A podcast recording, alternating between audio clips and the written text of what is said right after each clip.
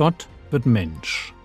Leben und Lehre des Mannes, der Retter und Richter, Weg, Wahrheit und Leben ist.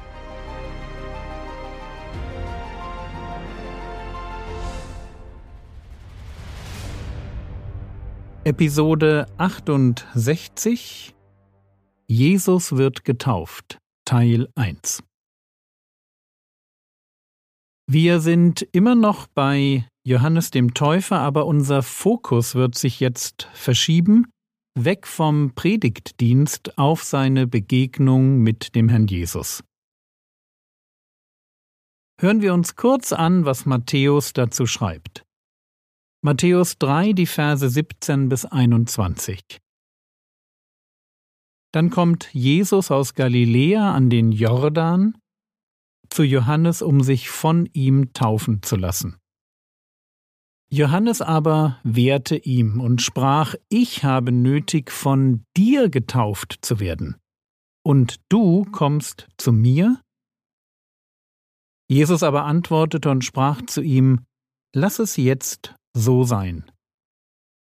Denn so gehörte sich für uns alle Gerechtigkeit zu erfüllen. Da lässt er ihn.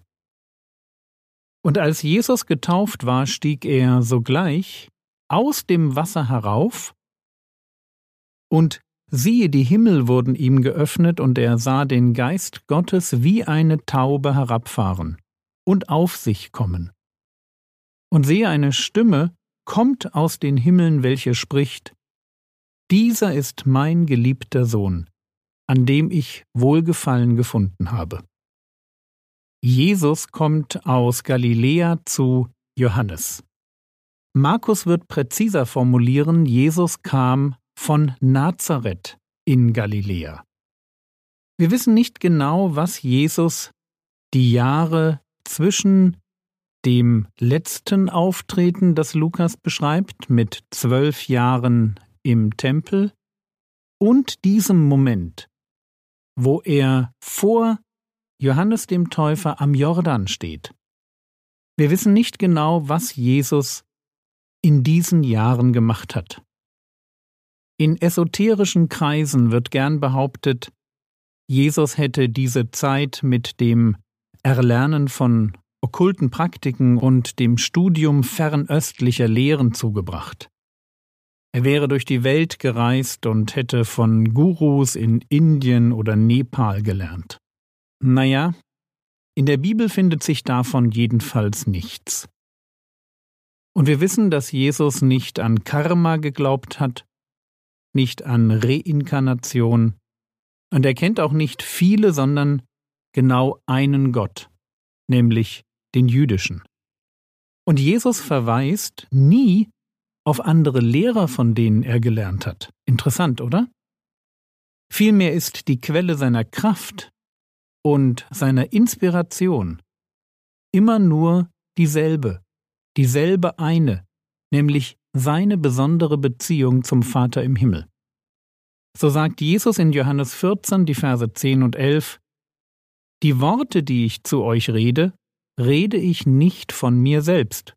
Der Vater aber, der in mir bleibt, tut seine Werke. Glaubt mir, dass ich in dem Vater bin und der Vater in mir ist. Wenn aber nicht, so glaubt mir um der Werke selbst willen.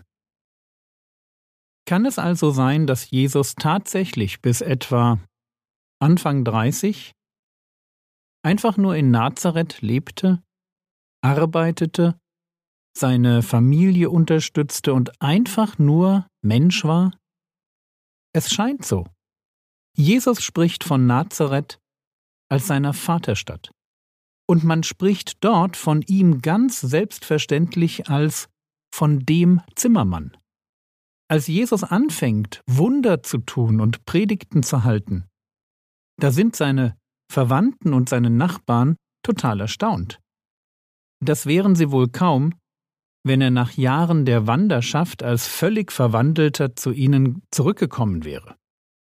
Aber für sie ist dieser Jesus, der Sohn der Maria, einfach nur einer von ihnen. Gott wird Mensch, arbeitet als Handwerker, und lebt ein einfaches Leben in den Hügeln von Galiläa. Er lebt dort, bis es Zeit wird, dem Ruf Gottes in den Dienst zu folgen. Also macht er sich auf. Matthäus 13, die Verse 14 und 15. Dann kommt Jesus aus Galiläa an den Jordan zu Johannes, um sich taufen zu lassen. Johannes aber wehrte ihm und sprach, Ich habe nötig, von dir getauft zu werden, und du kommst zu mir? Ich glaube, wir verstehen alle die Zurückhaltung von Johannes.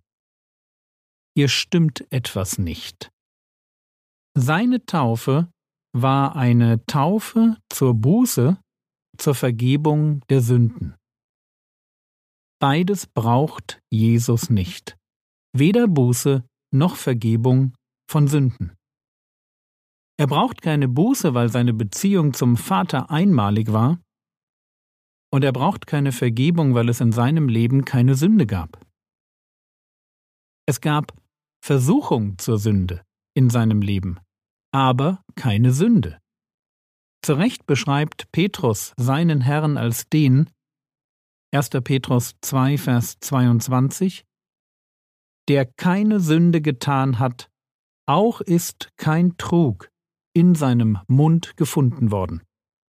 Aber wenn das stimmt, woher wusste Johannes das? Klar, Johannes und Jesus waren entfernt verwandt. Vielleicht hatten sie sich gesehen auf Familienfeiern im Tempel. Aber reicht das? Reicht das, dass Johannes merkt, wie anders Jesus ist?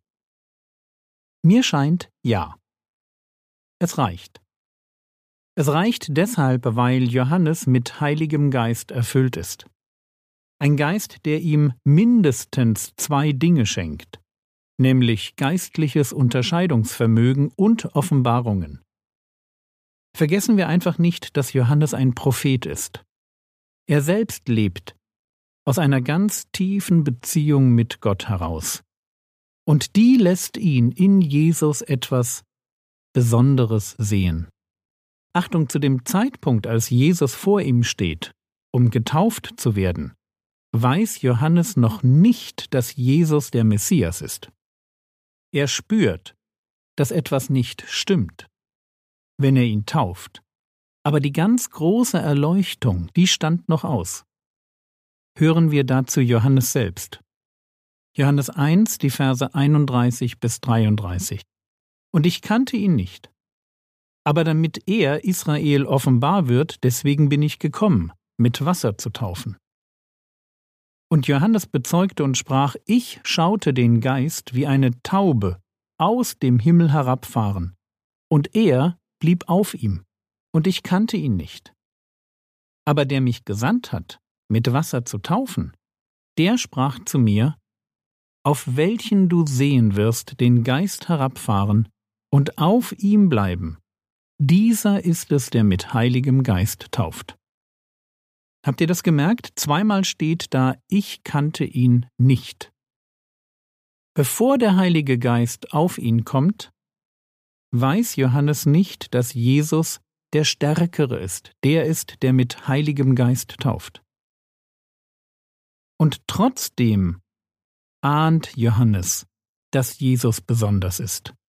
So besonders, dass er ihn nicht taufen will. Ich habe nötig, von dir getauft zu werden, und du kommst zu mir?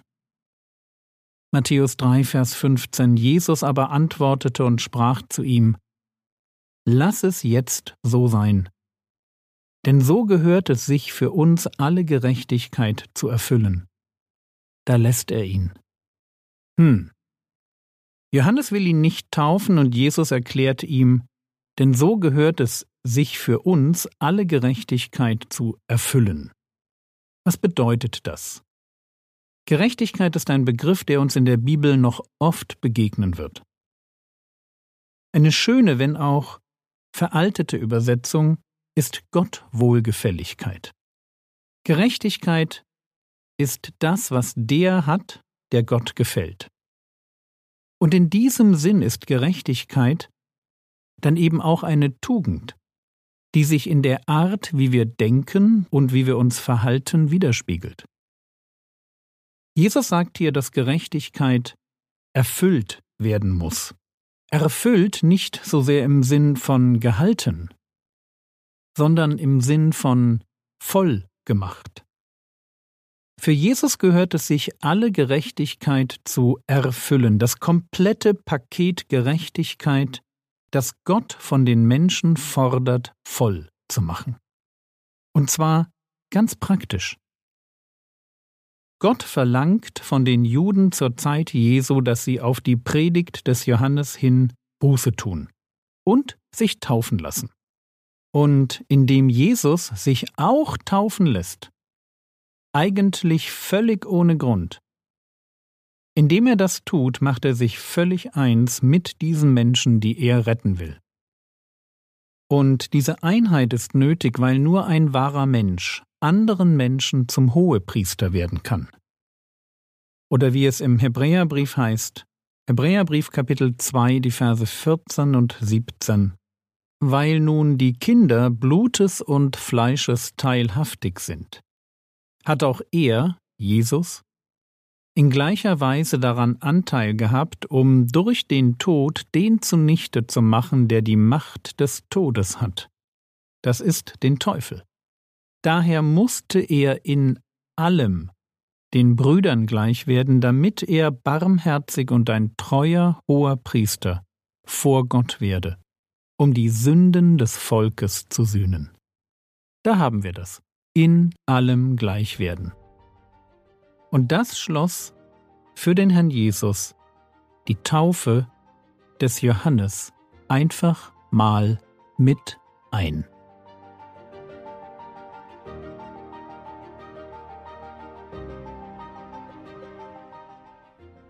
Was könntest du jetzt tun?